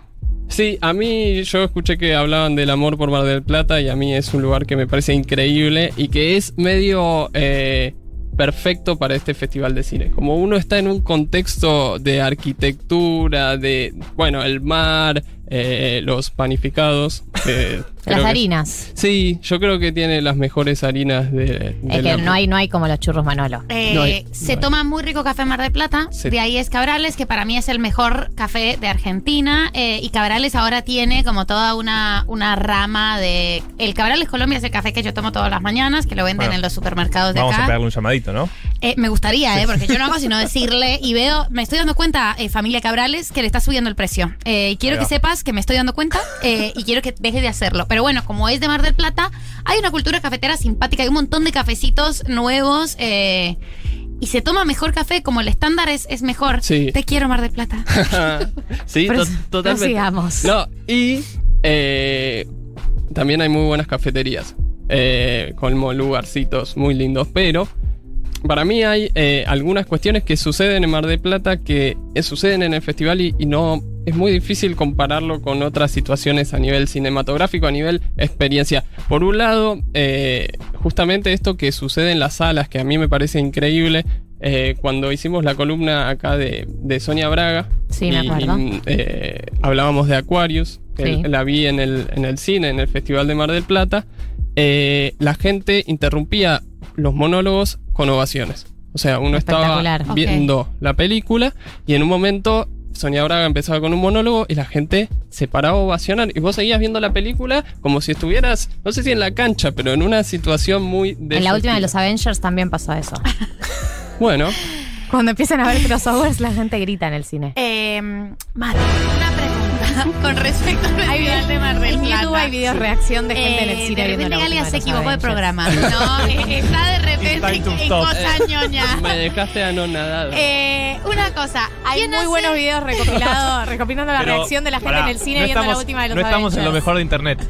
Para un poco. Eh, ¿Quién hace la programación? O sea, ¿cómo, cómo- ¿quién es como el consejo que decide la programación del Festival de Mar del Plata? Y yo no sé si, si, si comparte algo con los otros festivales clase A o quiénes son esas personas. Eh, bueno, la programación, durante muchos años, el presidente del festival fue José Martínez Suárez, el hermano de Mirta Legrand, que Datazo. es un director eh, de cine muy reconocido y que eh, presidía el festival, estaba muy ligado al tema de los cortometrajes.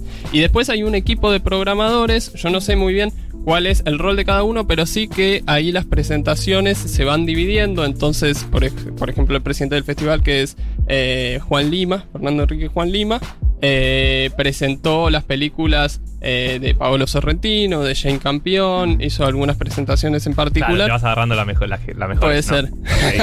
Pero después, por ejemplo, eh, hay un, un programador que es histórico que se llama Pablo Conde, que presenta las películas de hora cero, estas que son más de terror. Eh, estuvo presentando la de Julia Ducournau y también presentó otra que se llama Mad God, que, que también es muy interesante. Bueno, como que después está Cecilia Díez, que es otra programadora, como que hay distintos programadores y entiendo se reparte la programación en relación a, a- a las categorías, a las películas. Eh, lo que sí, las películas de clase A pueden estar en distintos pe- festivales, pero pueden competir en uno solo, clase A. Ok. Es decir, si vos tenés tu película compitiendo en Cannes, en el- la competencia oficial, no podés después competir en la de Mar del Plata, en la oficial. Mirá. Sí podés ir a otra sección. Por ejemplo, la de Paolo Sorrentino, que compitió en Venecia, en este caso estaba en la sección autores, que no era competencia, era simplemente para ir a verla. ok. Claro. Em, entonces, un poco el Festival de Mar del Plata tiene estas cuestiones, esta categoría, esta experiencia en salas, y para mí se comparte esta cuestión. Así como los aplausos, también hubo alguna vez en donde eh, yo fui a ver una película y, la persona, una persona, después en la charla con directores, porque suele suceder estas charlas con directores y, y que preguntas y respuestas, eh, habló en una película polaca y la persona que estaba en el público habló de que ella eh, tenía familia en Polonia y se emocionó y el director subió a la butaca a abrazarla y entonces se da como una situación muy emotiva, muy particular de salas de cine que por ahí sucede en Avengers también, pero Claro, eso no pasó en Avengers, sucede Gala. en- No me llamo Gala. No, Cancelada, reina. No me di para la vida. Ni voy a responder a tu comentario. Porque me estás, me estás hablando como me habla la gente que no me conoce. Perdón. bien. Pero bueno. Pero puede ser Avengers y esta. Y. Para bueno, no te vayas del estudio. eh, Yo, te- yo tengo un trauma con los nombres acá en Futurock. Me dicen de distintas maneras. No, pero seguí, proceda. Bien. Eh, y así como se da esta cuestión de, lo, emotivo y de lo, de lo particular del Festival de Mar del Plata, también se da una cuestión de eh, que todo el mundo está ahí hablando de lo mismo, pensando de lo mismo, yendo a ver lo mismo. Entonces se genera este microclima de, de estar todos pendientes de las películas, yendo a ver cine, estando ahí específicamente para ir al cine, que es algo muy poco usual en, en- en general en lo que le pasa a uno en la vida cotidiana. Tengo digamos. una pregunta, profe. Eh. ¿Se genera un clima de tipo, acá está, acá estamos los que vemos cine en serio?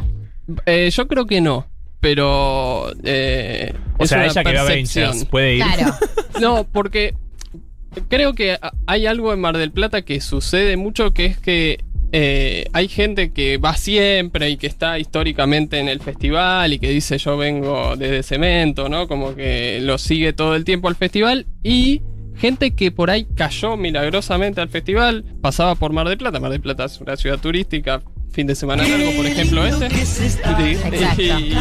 Y, y, por ejemplo, la gente caía ahí al, festi- al festival, iba a hacer otra cosa y de repente entraba a ver una película y de repente se copaba y empezaba a ver el festival. Entonces, me parece que, que también me pasó a mí, le pasó a amigues que fueron al festival de casualidad o lo que sea, que empezaron a descubrir cierto cine, empezaron a explorar cierta cinefilia a partir de entrar en ese microclima festivalero. Como Eh, otra pregunta con respecto a esto y es cómo son y cómo se gestionan las entradas, porque sucede como hay solo una emisión de las películas de las que todo el mundo quiere ver, están como esas películas, la de Almodóvar, me parece como las películas que, Claro. que, que tienen así, que, que Sí, todo el mundo va a verlas. Hay más, la pasan más de una vez, es, es esa lucha rapaz por conseguir entradas o es de un acceso más democrático. Este año fue complicado el tema de las entradas porque, bueno, lo dijeron desde la programación como, como que era, era complejo eh, conseguir las entradas y, y organizarlo, digamos. Entonces las entradas salieron muy sobre la fecha. Fue complicado y encima el aforo, si no me equivoco, estaba al 70%. Entonces, bueno, una- hubo muchas películas agotadas. Las películas en general se proyectan tres veces en el festival. em, y en general conseguí entrar. Yo fui a festivales en donde conseguí ahí mismo, pero este año eh, hubo complicaciones, hubo gente que no pudo ver determinadas películas. De todas maneras, lo que se hizo también es algunas opciones se pueden todavía, porque eh, termina mañana, pero se pudieron ver de manera online y se pueden ver de manera online. Es gratuita esa opción. Entonces, digamos, esta, esta forma híbrida permitió que gente que por ahí no pudo ver determinadas películas o lo que sea, pudo acceder a, a las pelis. Mati, eh, en unos minutos queremos escuchar tus recomendaciones de este festival, las películas Perfecto. que más te gustaron, así después las vamos a ver al cine comercial. 35 en la República Argentina, nos quedan 25 minutos de programa y por lo tanto vamos a meterle velocidad. Estamos acompañados por Matías Fine, que volvió del Festival de Cine de Mar del Plata y además de explicarnos todos los motivos por los que tenemos que ir, nos va a recomendar las películas que vio y le gustaron para que cuando se estrenen eh, en el cine comercial o en Netflix en algunos casos podamos ir eh, con criterio. Perfecto. Las tres películas que voy a recomendar las van a poder. El eh, con sí, la mano, dale las van a poder eh, ver próximamente. Eh, la primera que les voy a mencionar es El Poder del Perro. El Poder del Perro de Jane Campion. Eh, es una película increíble. Jane Campion no filmaba películas como hacía más de 10 años. Había hecho Top of the Lake, no sé si la vieron, una miniserie muy buena con Elizabeth Moss. Sí. Y eh, esta nueva película, que es El Poder del Perro, transcurre en Montana en 1925. Es súper tensa, ti- tiene un trabajo muy bueno con los climas de la película y tiene unas actuaciones increíbles. Eh, los protagonistas son Jesse Plemons, el de Pienso en el final, el que también está. Sí. de los mejores. ¿En dónde más está? Porque me lo conocíamos de otro eh, lado. está en Fargo, está en Breaking Ah, Es el Bad. de Breaking Bad, es el niño más, es el, es Sí, el sí. psicótico de Breaking el- Bad. el- el- sí, el- la el persona niño más mala malo. del mundo. Espectacular, Eh, espectacular. bueno, la rompe toda y el otro es Benedict Cumberbatch. Sí, que es, eh, Cumberbatch. es Sherlock. Sherlock. Bueno, eh, los papeles de ellos son increíbles y toda la película, más allá de las actuaciones, está construida. Me la quiero anotar. ¿Cómo Sí, se llamaba El nuevo? poder del perro de Jane Campion. Eh, Jane Campion. eh, Gran apellido. Ya se llama así. eh, sí, y- y gran apellido, O sea, sabe cuánto pesa. Sí, totalmente. ¿Sabe cuánto pesa la Copa del Mundo? Sí. El campeón, ¿sabes? y no, eh, es una gran película y se estrena en Netflix el primero de diciembre. Bien, bien. Así que sí, no, no sé todavía si se va a estrenar en cines comerciales, pero en Netflix va a estar el primero de diciembre, así que recomiendo mucho que la vean. Otra película que vi y me gustó muchísimo es El perro que no calla, no confundir La con El poder del perro, la de Anna Katz. Es una película muy interesante, muy particular, con un humor muy eh, personal de Anna Katz. eh, Que me cae mil puntos. Sí, ella. me acuerdo que acá hablamos en algún momento también de la entrevista en comedia. Sí. Eh, bueno, es súper interesante en relación a lo que dice ahí la película porque está trabajada de, de una forma muy, eh, muy interesante y la están dando en el Gaumont y la están dando en cines comerciales, así que se estrenó Esa el se la jueves. pueden ir a ver. La pueden, Yendos. la pueden ir a ver y está bueno películas argentinas ir a verla en la primera semana, el fin de semana, así que Así que queda en taquilla. Sí, sí, sí. Bueno, así que vale la pena ir a verla. Está hecho. Y la última recomendación es una recomendación obvia, es una recomendación que creo que eh, hice antes de ver la película y ahora la confirmo que, que la película de Paolo Sorrentino fue La mano de Dios. Es todo lo que uno esperaba que fuera desde que se anunció esta película. Transcurre en Nápoles en la década del 80. Está eh, construida recontra lo Paolo Sorrentino, mezclando esta cosa de lo grotesco y lo exagerado con la parte más íntima, más sensible de los personajes. Y al mismo tiempo es una historia muy autobiográfica, con muchas cosas que le pasaron a él, con algunas cosas que habíamos conversado en esa columna. Así que vale un montón la pena verlo. Obviamente está la cuestión de Maradona en Nápoles y eso es muy emotivo también. En el Festival de Mar del Plata se ovacionó cinco veces. Eh, la verdad que es un peliculón. Vale mucho la pena verla. Se va a estrenar este jueves en cines comerciales y después va a ir a Netflix, si no me equivoco, el 22 de diciembre. Yo les sugiero que la vean en cines, pero bueno, si no se puede, en Netflix va a estar eh, en fin de diciembre.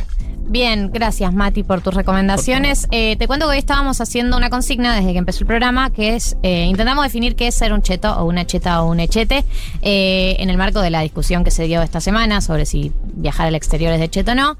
Eh, y la gente puede participar en el 11 40 66 000 y eh, la persona que aporte, el aporte, vale la redundancia, que nosotros eh, creamos que es el más relevante, se va a ganar este kit de blasfemia que tengo a mi lado, que incluye una tote bag, cartera de tela que puedes usar como cartera, una remera, un par de medias, una carterita refrigerante, vinos blancos. O sea, es un premiazo, solo tienen que participar en la consigna y además mandar una captura de que nos están siguiendo en Spotify. Por ejemplo, eh, es de cheto. eh, Tener ventajas que no se perciben como privilegios y creer que esos elementos forman parte de una realidad objetiva y no de elecciones que buscan generar distinción frente a los demás. Ahora va con un ejemplo para que se entienda.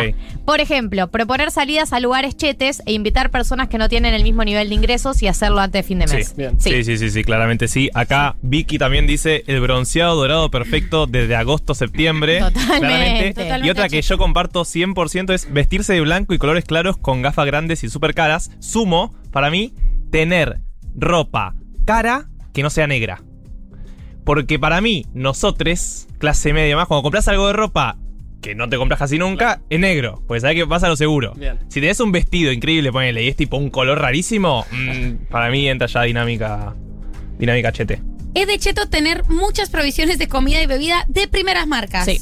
Coca-Cola, Sindor y cereales de caja. Sí. Perfectamente ordenadas en alguna mini dispensa Totalmente. que tienen en la cocina y o tuppers gigantes en los cuales no se les pierden las tapas. Es muy de espectacular, todo lo que están diciendo es muy específico. Acá dice, es de cheto invitar, esta es espectacular, Eh, es de cheto invitar a más de cinco personas a comer y tener absolutamente toda la vajilla igual para todos. es excelente eso y es muy real. Eh, y manda, por supuesto, la captura que nos sigue en eh, Spotify. Esto es muy importante para participar por el premio. Eh, acá Mika dice: Es de cheto no saber cuánto vale el boleto del Bondi. Lo hemos visto previo a las elecciones. Es de cheta no transpirar. Es verdad eso. Las chetas no transpiran. No, las chetas no chivan. Las chetas no chivan, no piden permiso y es hay una flacura de cheta. Hay una hay una hay un fenotipo Que eh, no de cheta. es. eh, la cheta es, es flaca de toda la vida. O sea, no. Toda la vida fue flaca y no. O sea, hay un tipo de pupo de cheta. ¿Entendés? Es ¿Eh? el de Tini.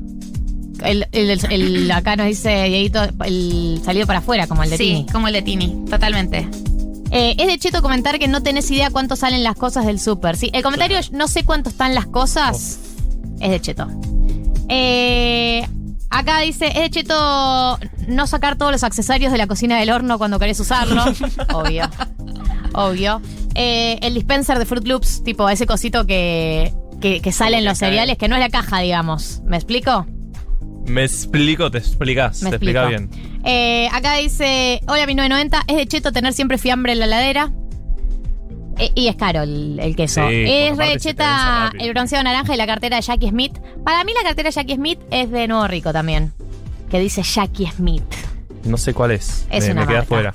Eh, acá dice Pili con su segundo, Ignacio, Luisina y Recoleta son chetos. Eh, debo decir algo, eh, esto es importante. Los nombres de Cheto en Argentina son horribles. Gervasio es un nombre muy feo. Eh, yo no lo podía creer como es, es un nombre, y tengo entendido que es un nombre muy de Cheto. Eh, sí. No, es, no, eh, eh, no, no, Es tipo alta alcurnia. Acá parece. dicen, esto me encanta, este mensaje me encanta. Dice, es de cheta ir al súper con calcitas de gimnasia. Para mí es de cheta andar con calcitas de gimnasia todo el día. Como Sí. que fuiste al gimnasio a la mañana y después fuiste a hacer tus quehaceres. Porque las chetas no chivan. Eh, chivan? en- claro. Y además tienen un- unas calcitas lindas, no van al gimnasio rancias. No, no, eh, calcita linda y como no chiva, no está chivada. O sea, es como que se usa como se usan ahora, ¿viste? Como Sí. medio la- la- las bikers. Sí, sí. Eh, bien, pueden mandar sus es de cheto. Todavía está abierto el sorteo de Blasfemia. No se olviden que es un recontra kit que querés tener este verano, porque Blasfemia es el vino para acompañarte este verano. Como scrollear en Instagram, pero con contenido. 1990. 1546 en la República Argentina. ¿Estamos en condiciones de entrar en la educación sentimental de hoy? ¡Sí!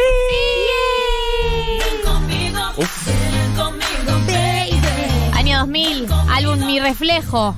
Álbum en español de Cristina. Qué pronunciación rara, eh. Amiga. Hay que hablar de la pronunciación de. Cristina Aguilera. ¿No tenés un profesor de español ahí? Uno acá de Tolosa. Stop, eh, stop trying to make español happen. Ahora de nuevo para mis muchachas. Pasaron 86 años y todavía no hablas bien español. Totalmente. Professor comenzó. Eh, este disco de los años 2000 es la Cristina Aguilera eh, con pelo lacio, rubio y mechitas rosas. Eh, cantaba en español, sacó todo un disco en español. Claro, me acuerdo que vino acá, hizo gira, pasaba por los programas, ¿se acuerdan? No sé si fue tipo programa de Tinelli, no sé si existía, pero me acuerdo que ver programa de la tarde y verla a ella era como. El dólar está muy bajo, chicos. Acércate a verme. Es muy bandana también esta música. Era la época que competía con Britney. Ahí. esperar y ahora se están peleadas. Sí. Qué terrible, porque estuvieron reconciliadas cuando Britney estuvo, eh, cuando se supo que estaba eh, prisionalizada por su familia.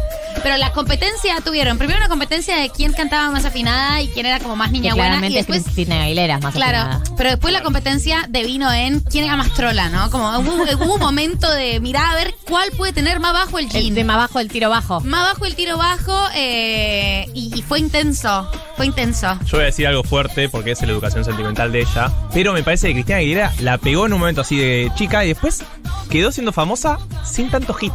No, hit no, pero tiene una excelente voz. Sí, pero es raro su carrera, ¿no? Como que. Sí, es rara muy- la carrera. mucho más la conocida de las canciones que tiene. Acércate a verme, solamente tú. ¿Ves? Eh, esta canción se nota que está traducida porque no dice nada. O sea, ven, ven a mí, acércate a verme. Como que no, conceptualmente no, no sé, no- ven conmigo, ven conmigo. O sea, sí entiendo que quiere atraer a alguien, pero no, no hay un mensaje profundo. No se entiende bien hacia dónde va esta canción. Se nota que es una canción en Spanglish.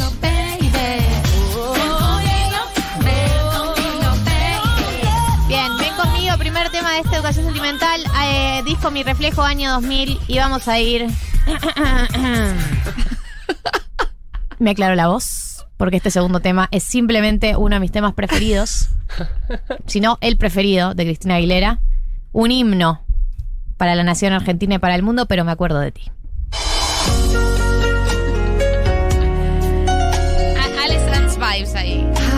pidiendo muchas cosas por este tema. Mande sus audios. Manden audios que ya mi vida se encuentra normal.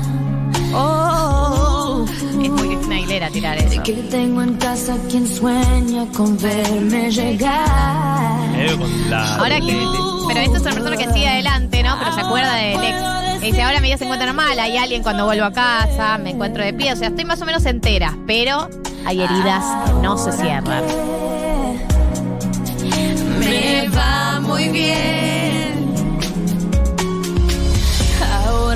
Con el tiempo logré Como que ella se muestra medio superada, pero se nota que está resentida. Ahora que me da muy bien, dice, tipo, te muestra la, Tengo, estoy en la caja de blanco, ahorro. ¿sabes? Claro. Tengo aguinaldo. Es muy 2000 también ese, ese grito agónico.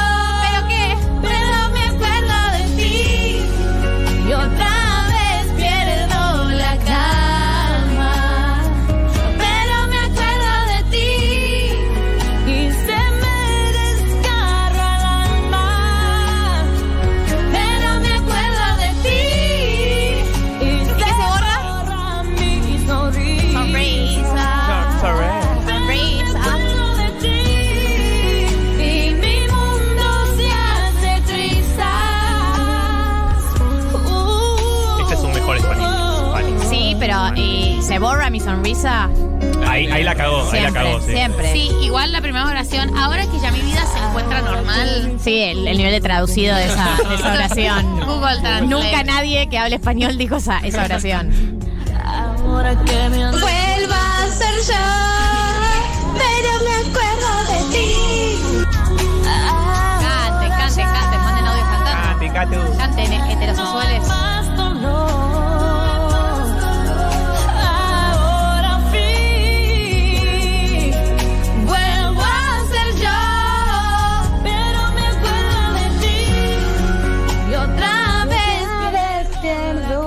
Calma.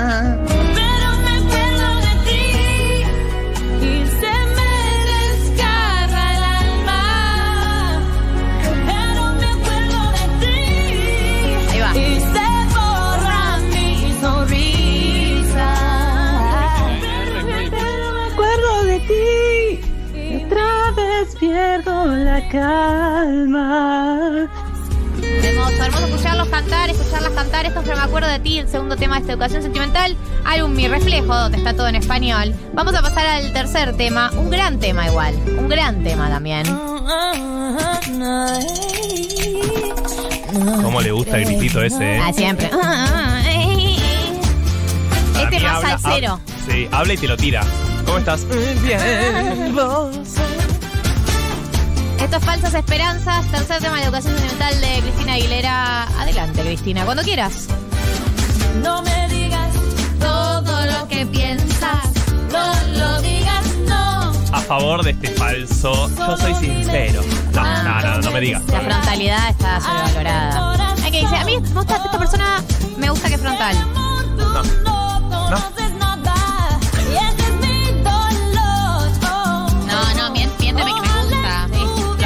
Semana pasada, como Tini, como Luis Miguel, todos, miénteme.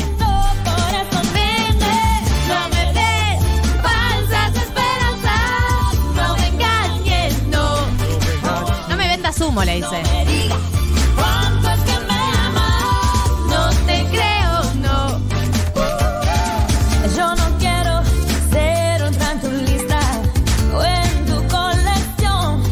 Esto también es muy de los 2000, no quiero ser otra más. Quiero ser una más. Yo no soy muñeca que no opina, esa no soy yo. Cristina, primera. feminismo. Sí, total, totalmente. Wow.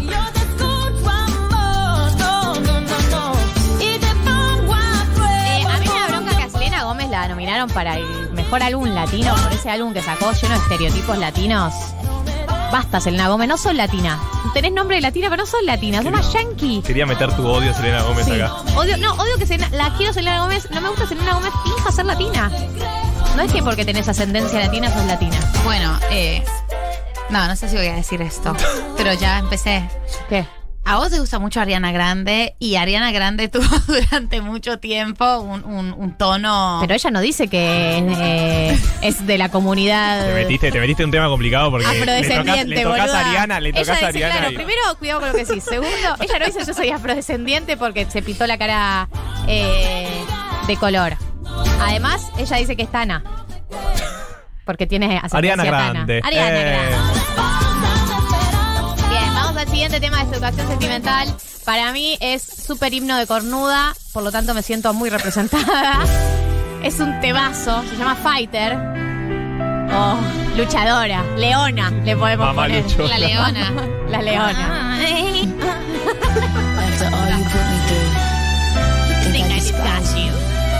Eh, porque además, después de todo lo que me hiciste pasar, pensaste que te odiaba, pero no, me hiciste más fuerte. Dice, pensé que te conocía, pensé que eras verdadera, pero no se puede confiar en vos. Y ya he tenido suficiente. Estuviste a mi lado, pero ahora todo se prendió a fuego. Después de todo el robo y los engaños. Pensás que, vos probablemente pensás que te tengo resentimiento. Pero estás equivocado. Yo soy la leona. Ah, ya no lo dice. sido por todo eso, yo no hubiese sido, eh, no hubiese sabido todo lo que soy capaz de aguantar. Soy resiliente. Eh, se podría llamar resiliente esta canción. Es una palabra nueva, resiliencia, ¿no? Siento que en los últimos 10 años apareció, 15. Los últimos dos años. Está muy de moda resiliente. Pero no sé, en los 80 no existía.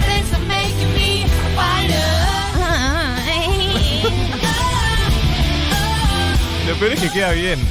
O sea, tranquilamente podría... ¿Ves? Ahí. ¿La metió?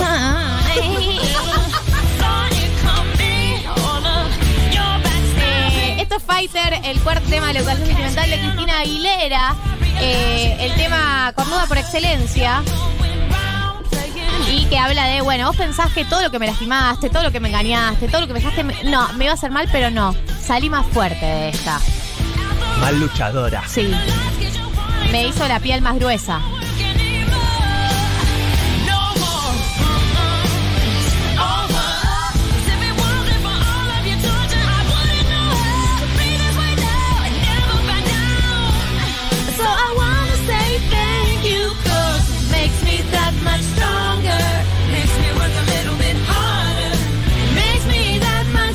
Soy más sabia ahora, así que gracias por hacerme una luchadora, por convertirme en una luchadora. Gracias a vos, Cristina, por este tema, al que siempre vamos a volver cuando estamos recién dejadas. Esto es Fighter. Y vamos a el tema de Cristina Aguilera. Lo dice el mundo, según Marianela Ego. Se llama Genio Atrapado, o en inglés A Genie in a Bottle, o algo ¿Qué así. Medio italiano salió. Jenny, Jenny en el bote.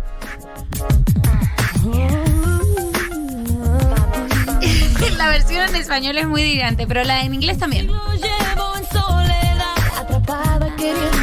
Escapar. Un siglo llevo en soledad, atrapada queriendo escapar, soñando que alguien me libere. Me lanzas un beso, yo te quiero amar, pero hay un precio que tendrás que pagar para que me entregue.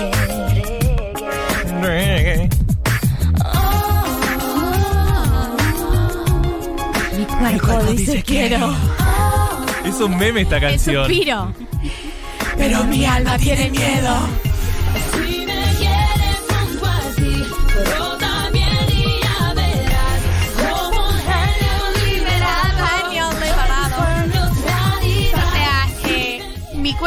Quiero, pero mi alma tiene miedo. Es la cosa más grasa que tengo jamás en la vida. Para mí hubo gente que se lo tatuó, ¿no? Y su zorra, eso, eso es tatuaje del 2000, Sí, sí, sí, totalmente. sí, sí. Y lo ves ahora y te querés morir. Libérame con tu amor. Nickname de Messenger. Vergüenza ajena la letra del genio atrapado, dicen acá en el WhatsApp.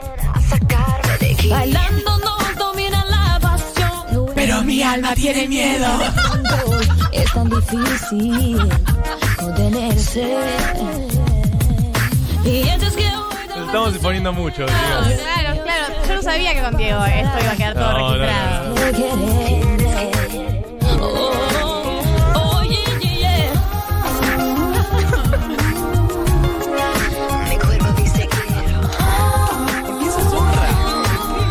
Pero mi alma tiene miedo.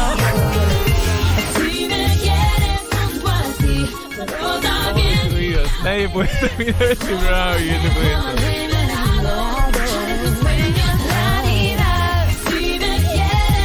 Me quieres junto a ti, frota bien y ya verás. Dale, Frota Cristina, bien, dice. dale. Afrota bien. Dale, vamos. No que es una metáfora un poco más graciosa. Frota bien y ya verás eso. No, O sea, lo cantábamos cuando teníamos 5 años, claro. Frota bien y ya verás. Gente, son las 16 horas. Esto significa que nos tenemos que retirar. Tiene que haber un ganador. De, es de Cheto. Eh, él. Chicos, habla de que él tiene que hacerle la paja a ella frotando. Bueno, eh, tenemos que elegir un ganador o una ganadora eh, del concurso de. que es de Cheto. Es de Cheto. Tenemos que elegir un ganador. Le avisamos al WhatsApp directo, ¿no? ¿Le avisamos al WhatsApp? Sí. ¿No lo anuncio en voz alta?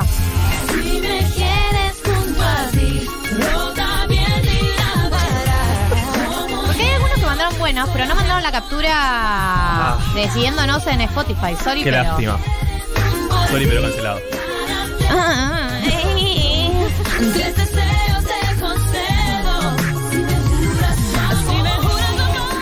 Bien. eh, vamos a elegir el ganador, el ganador del día de la fecha o la ganadora del día de la fecha.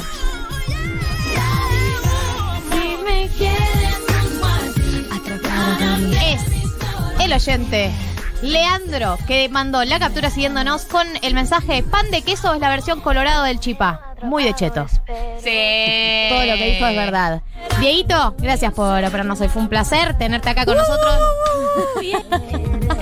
Le mandamos un saludo a David Genasi, a Marianela Ego, a Moya. Eh, le quiero mandar un saludo especial porque hay un evento que están haciendo del que les voy a contar absolutamente todo lo que sé sobre este tema. Eh, Muy rica la comida Hay un mandaron, evento por Hanukkah. eh, hoy sábado a partir de la, arranca ahora a las 16 en Manuela Pedraza 2288 de Moya con Churros el Topo. No. Hola, No. hola. Es en Núñez, así que si están libres, si tienen ganas de hacer algo hoy con buena comida, evento pre-Hanukkah, eh, Manuela Pedraza 2288, Moya, Churros Manolo, hay DJs, hay todo lo que ustedes quieren. Martín, gracias por venir. A vos, María. Moldavsky. Hemos sido muy felices.